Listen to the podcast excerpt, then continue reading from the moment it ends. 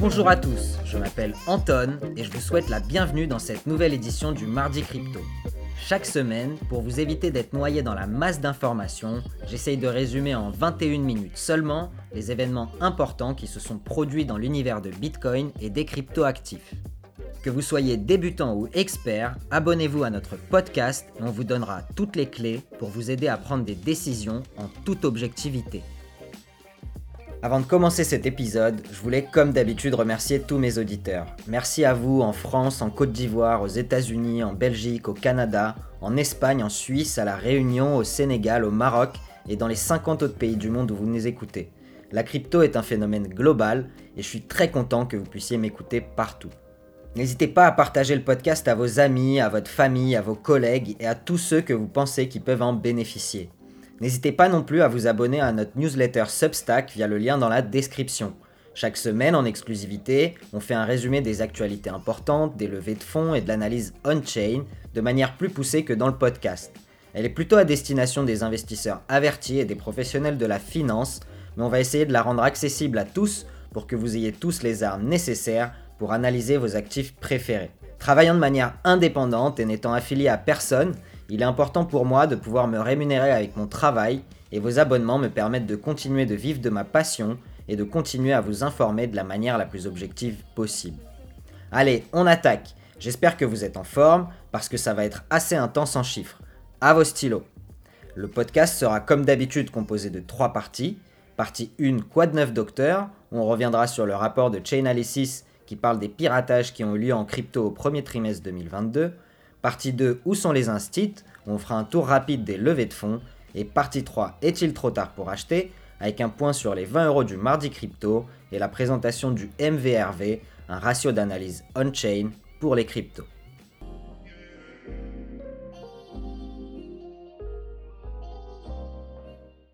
On dit souvent que les crypto-monnaies sont le repère des criminels, voleurs et arnaqueurs en tout genre. Si on sait aujourd'hui que le montant des transactions affiliées à de la criminalité sur Bitcoin est autour de 0,35%, soit quasi rien, c'est pas forcément le cas dans le reste de l'univers crypto. Sur les dernières années, on a pu voir une augmentation des arnaques et des vols de crypto, notamment entre 2020 et 2021, qui a vu le montant des arnaques multiplié par 6. Mais quelles ont été les techniques de piratage en 2022 L'année 2021 a été excellente pour les pirates, qui ont pu dérober plus de 3 milliards de dollars en équivalent crypto, et 2022 semble démarrer sur les chapeaux de roue, alors que les pirates ont déjà pu dérober plus de 1,3 milliard de dollars. 97% de tous les piratages cette année ont eu lieu dans l'univers de la DeFi, ou de la finance décentralisée. Une augmentation importante car les piratages DeFi représentaient seulement 30% des vols en 2020 et 72% en 2021. D'ailleurs, si vous voulez en savoir plus sur la finance décentralisée qui est appelée DeFi, n'hésitez pas à réécouter notre épisode 14 où on présente cette industrie plus en détail.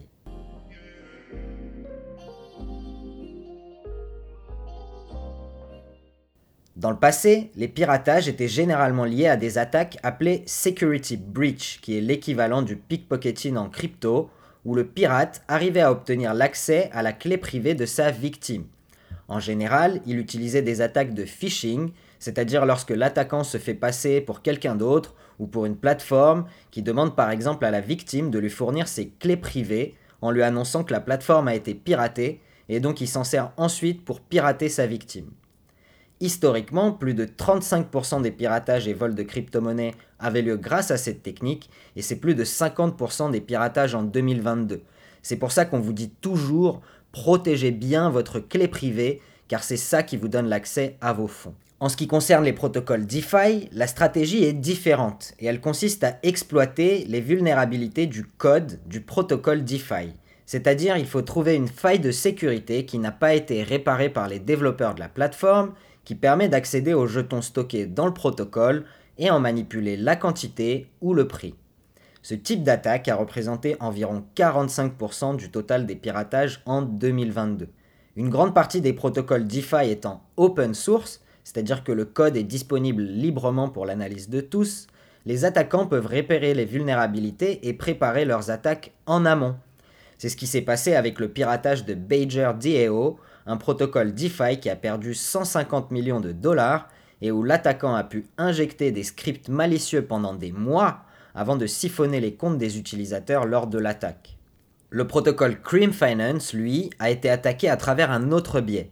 Les attaquants ont pu manipuler et augmenter le prix du token pendant quelques heures en attaquant la plateforme qui calculait le prix, qui s'appelle un oracle, ce qui leur a permis de vendre leurs jetons au double du prix et réaliser 130 millions de dollars de profit. Cette attaque s'appelle un flash loan attack et représente moins de 5% des attaques en 2022. C'est un chiffre qui est en constante diminution alors qu'il représentait 50% des piratages en 2020. Il faut savoir qu'en général, les plateformes de DeFi font inspecter leurs codes et leurs contrats intelligents par des sociétés de sécurité externes. Cependant, plus de 30% des piratages sur le code de sécurité ont eu lieu sur des plateformes qui avaient été auditées durant la dernière année. Donc si une plateforme a été auditée, ça ne veut pas dire qu'elle est safe à utiliser.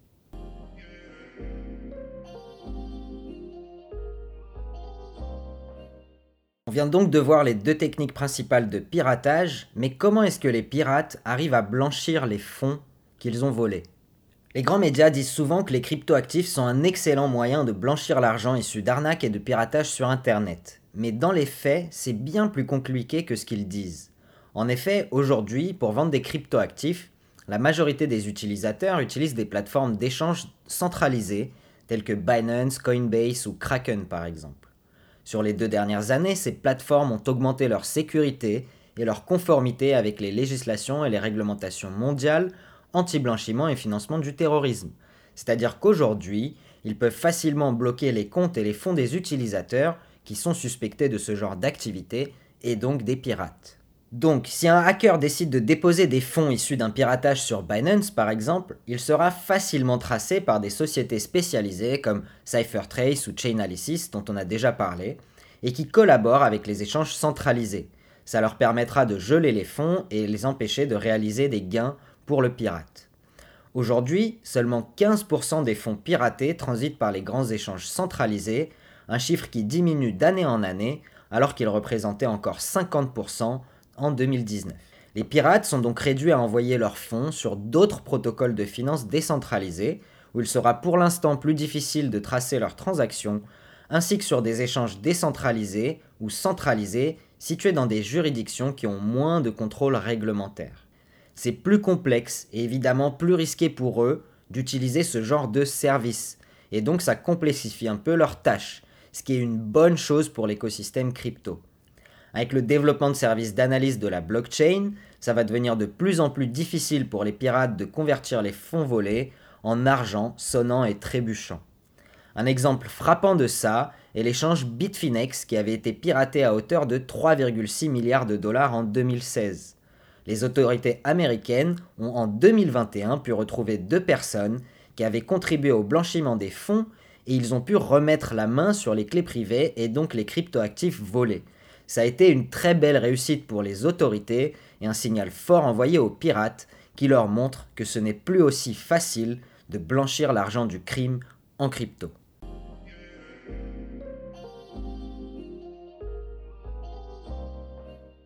Pour résumer cette courte partie 1, les pirates ont déjà réussi à voler plus de 1,3 milliard de dollars de cryptoactifs en 2022, soit plus que l'année dernière à la même époque.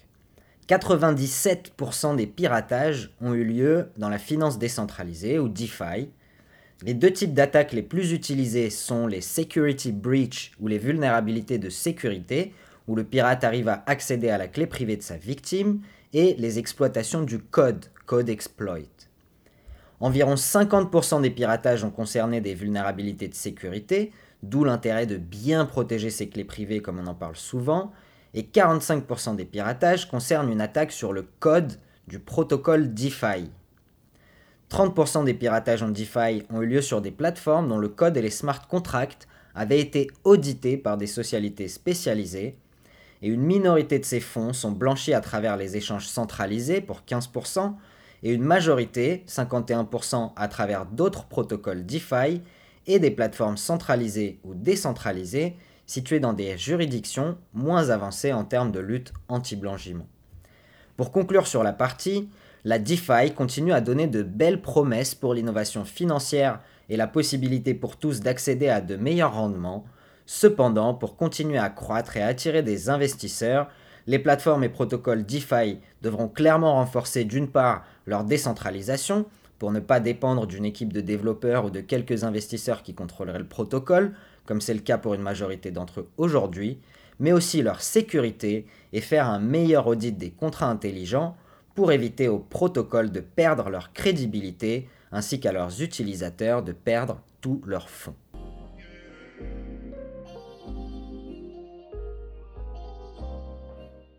On passe tout de suite à la partie 2, où sont les instits, avec un point sur les levées de fonds de la semaine. La semaine dernière, seulement 450 millions de dollars ont été levés par les startups crypto, soit 6 fois moins que les 3 milliards de dollars de la semaine dernière, sur 9 levées de fonds au total. Sans surprise, les États-Unis sont en tête des levées de fonds avec 4 sociétés financées. L'Asie est en deuxième place avec une levée de fonds pour Hong Kong, une pour Singapour et une pour l'Inde. Deux sociétés, on n'a pas pu identifier l'origine. Le secteur qui lève le plus de fonds est celui de l'infrastructure, avec une nouvelle levée pour CertiK, la société de sécurité sur la blockchain, et Flipside, une société qui propose de l'analyse de données blockchain. Le secteur de la DeFi lève 17 millions sur 3 levées, qui proposent des nouveaux protocoles de lending et donc de prêt sur la blockchain. La plus grosse levée cette semaine est celle de CoinDCX, un échange de cryptoactifs indien avec 135 millions de dollars levés pour une valorisation à 2,1 milliards de dollars. A noter la participation du fonds Pantera Capital dont on a parlé la semaine dernière qui a levé 1,3 milliard de dollars auprès d'investisseurs privés pour investir dans le secteur, ainsi que du fonds Draper Dragon, du milliardaire Tim Draper qui est connu pour ses investissements dans Skype, Tesla, Twitter, etc. La deuxième plus grosse levée est celle de Rario, une plateforme d'échange de NFT spécialisée sur le cricket. Le cricket est un des sports les plus regardés au monde avec plus de 1,5 milliard de fans. Franchement, ça m'a choqué quand j'ai vu ce chiffre. Depuis le début de l'année 2021, la société annonce notamment avoir vendu plus de 50 000 NFT et espère augmenter l'engagement des fans avec leur équipe et leurs joueurs favoris grâce aux NFT. Au total, depuis le début de l'année, 13,4 milliards de dollars ont été levés par les startups crypto sur 16 semaines, donc on tourne autour d'une moyenne de 838 millions de dollars par semaine en 2022 contre 653 millions de dollars par semaine en 2021. Pour compléter ça, on a pu voir 680 millions de dollars levés par des fonds d'investissement, avec notamment Framework Ventures qui lève 400 millions de dollars pour investir dans le Web3, la DeFi et le gaming. La compétition semble féroce dans ces secteurs, qui représente tout de même 35% de toutes les levées de fonds dans le secteur des cryptoactifs, donc la DeFi, les NFT et le gaming.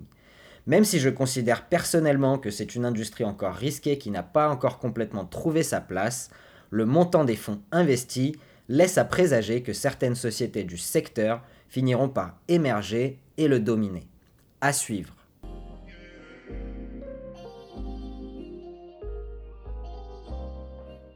Et on passe tout de suite à la partie 3, est-il trop tard pour acheter avec un point sur l'investissement programmé et l'analyse on-chain? Cette semaine, dans le cadre des 20 euros du mardi crypto et de notre stratégie d'investissement programmé, 20 euros sont investis à 37 924 euros par bitcoin et on obtient en échange 52 737 satoshi ou 0,00052 737 bitcoin. Je rappelle que ceci est une expérience d'investissement virtuelle et n'est pas un conseil d'investissement. Ce n'est que le reflet de mon opinion et de mon expérience personnelle et professionnelle acquise dans le monde des cryptoactifs et je décline toute responsabilité sur toute perte en capital possible suite à vos investissements. Si vous voulez suivre la même stratégie que nous, je vous recommande de le faire de manière très simple via notre partenaire Stackinsat grâce au lien dans la description. Cette semaine, je suis passé en Espagne où je suis tombé nez à nez avec un Bitcoin ATM, soit un distributeur automatique de Bitcoin. Il m'a suffi de scanner le QR code de mon wallet, mettre un billet de 20 euros dans la machine et la transaction a été confirmée. Une expérience vraiment facile qui m'a permis de montrer à ma mère notamment à quel point c'était simple de se procurer des bitcoins. Certes, le taux de change était vraiment mauvais, mais pour de petits montants et des transactions complètement anonymes, c'est vraiment un excellent moyen d'acquérir des bitcoins simple, rapide, efficace. J'ai dû attendre une heure avant la confirmation complète de la transaction et pour voir s'afficher les bitcoins dans mon portefeuille, mais je pouvais facilement suivre la validation de la transaction grâce au Blockchain Explorer qui permet de visualiser la transaction sur la chaîne en temps réel.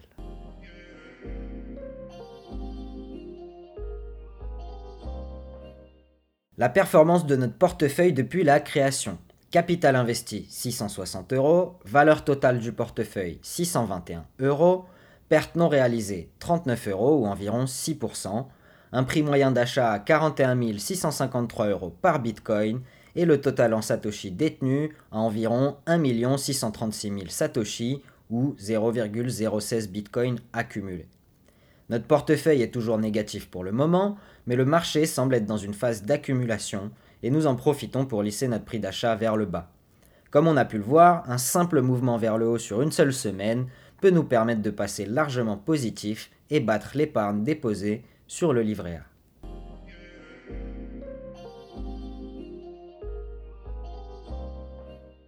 On passe tout de suite à l'analyse on-chain. Comme je le répète chaque semaine, les données on-chain incluent toutes les transactions qui ont eu lieu sur les blockchains publiques comme Bitcoin ou Ethereum. L'agrégation et l'analyse de ces données nous donnent une nouvelle manière de faire de l'analyse fondamentale qui est similaire à l'analyse fondamentale de la finance traditionnelle. Cependant, ce n'est pas encore une science exacte. Cette semaine, l'analyse de Glassnode portait uniquement sur les marchés dérivés et du coup, on a décidé de se pencher nous-mêmes sur cette analyse pour vous présenter deux indicateurs utiles à suivre. De plus en plus de sociétés financières sérieuses analysent Bitcoin grâce à l'analyse on-chain plutôt que de regarder simplement les graphiques et l'analyse technique. Ils développent donc de nombreux indicateurs qu'ils suivent et qui leur permettent de comprendre où on se trouve dans le cycle financier de Bitcoin. Plusieurs niveaux d'analyse existent, on peut identifier la santé du réseau, le comportement des acheteurs et des vendeurs à long terme mais également à court terme, et de plus en plus d'indicateurs apparaissent et permettent de faire de l'analyse plus fondamentale. Je tiens à noter également que Bitcoin est la chaîne de blocs la plus transparente et la plus étudiée, et donc celle sur laquelle existe le plus de ces indicateurs. Mais il reste intéressant pour essayer d'analyser d'autres blockchains comme Ethereum par exemple.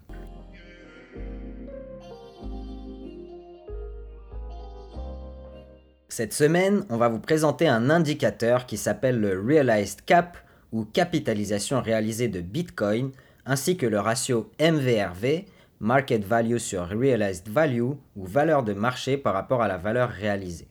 La capitalisation réalisée, ou Realized Cap, est un indicateur qui permet d'avoir une meilleure appréciation du coût réel d'achat de Bitcoin pour les investisseurs et qui est à analyser par rapport au market cap, donc à la capitalisation boursière totale de Bitcoin.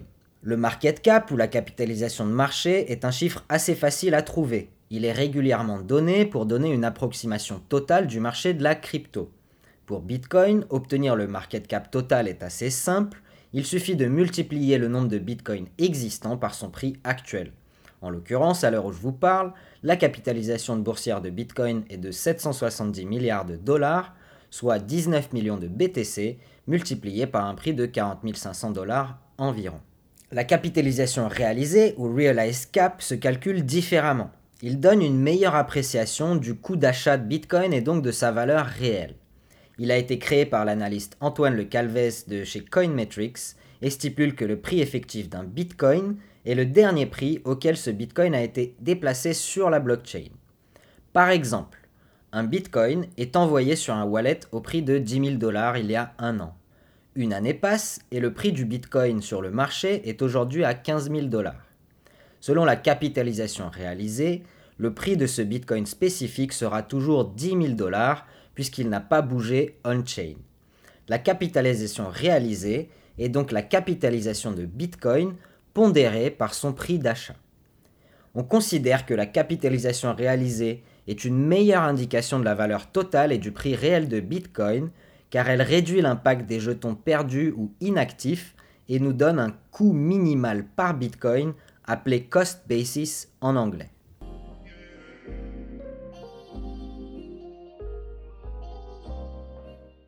Le MVRV, quant à lui, est un ratio qui s'obtient en divisant la capitalisation boursière par la capitalisation réalisée. Et il est considéré comme l'équivalent de lever sur EBITDA dans la finance traditionnelle qui est un indicateur de cherté entre guillemets d'une action.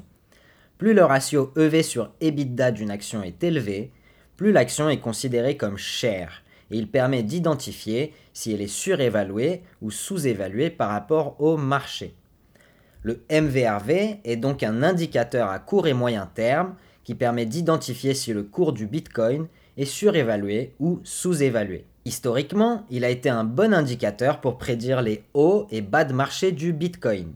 Les périodes de pic du MVRV, souvent un ratio supérieur à 3, ont été associées à des plus hauts de marché et les périodes de bas de marché ont été associées à des valeurs MVRV basses autour de 1 et en dessous. Grayscale, le fonds d'investissement américain qui détient plus de 650 000 bitcoins, soit environ de 3% de tous les bitcoins en circulation, définit un ratio MVRV de 1 comme sous-évalué et un MVRV de 3,7 comme surévalué, ce qui peut indiquer des bons points d'achat-vente pour les traders. Les deux dernières fois que le ratio MVRV a dépassé les 3,7 ont été en décembre 2017, au plus haut du précédent cycle, et en février 2021 qui a été un des plus hauts de ce cycle. Et le Bitcoin a ensuite connu des baisses de plus de 50%, ce qui semble confirmer cette théorie. Attention, ces ratios sont pour le moment relativement nouveaux et il faut les utiliser avec parcimonie. Mais je trouve intéressant de savoir qu'ils existent et qu'on peut s'y référer pour avoir une meilleure appréciation du marché par rapport à l'analyse purement technique qui ne prend en compte aucun des fondamentaux d'une blockchain. Actuellement, le ratio MVRV est autour d'1,6 et donc en territoire neutre, ce qui semble indiquer qu'on est dans un bon moment pour accumuler des bitcoins à long terme, et c'est ce qu'on continue de faire avec notre stratégie d'investissement programmée.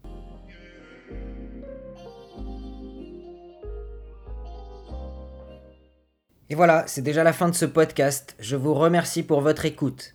N'hésitez pas à commenter sur les différentes plateformes ou nous envoyer vos questions par mail à l'adresse le at protonmail.com. On vous répondra avec plaisir. Si vous le pouvez, laissez-nous 5 étoiles sur Apple Podcast ou Spotify. Ça nous permettra de toucher un public toujours plus large et de continuer à éduquer les gens. Cette semaine, on termine avec une petite citation du Tao Te King. Celui qui suit le Tao peut parcourir le monde en toute quiétude. Il trouvera partout paix, équilibre, sécurité. Il s'avance impassible dans la sérénité. Musique et bonne table attirent le passant, mais la bouche qui parle du Tao ne le retient pas, car ce qu'elle dit est sans saveur. On le regarde et on ne le voit pas, on l'écoute et on ne l'entend pas. Pourtant, celui qui puise dans le Tao a puisé l'inépuisable. C'est tout pour aujourd'hui investissez de manière responsable, passez une excellente semaine et je vous dis à la semaine prochaine.